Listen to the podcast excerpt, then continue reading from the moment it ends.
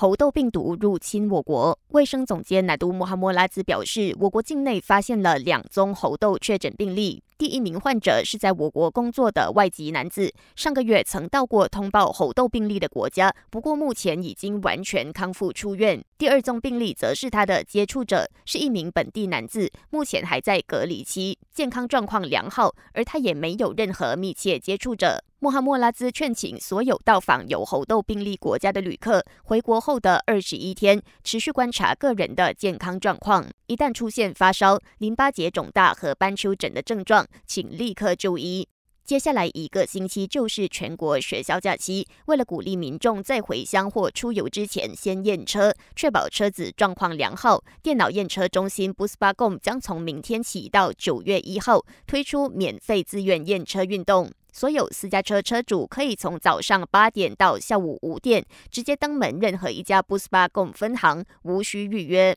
另外，如果你未来几天有要搭飞机的话，需要多留意航班信息，因为从明天起到下个星期四八月三十一号国庆日，布城领空会在特定时间关闭六十分钟，以配合国庆庆典的表演彩排。因此，降落在吉隆坡国际机场 KLIA 和第二国际机场 KLIA Two 的航班有可能出现延误。吉隆坡总警长纳杜阿拉乌丁提醒民众，出席国庆庆典的时候，不要携带任何印有敏感性字眼的布条、海报或燃放烟花爆竹，以免抵触法律遭警方逮捕。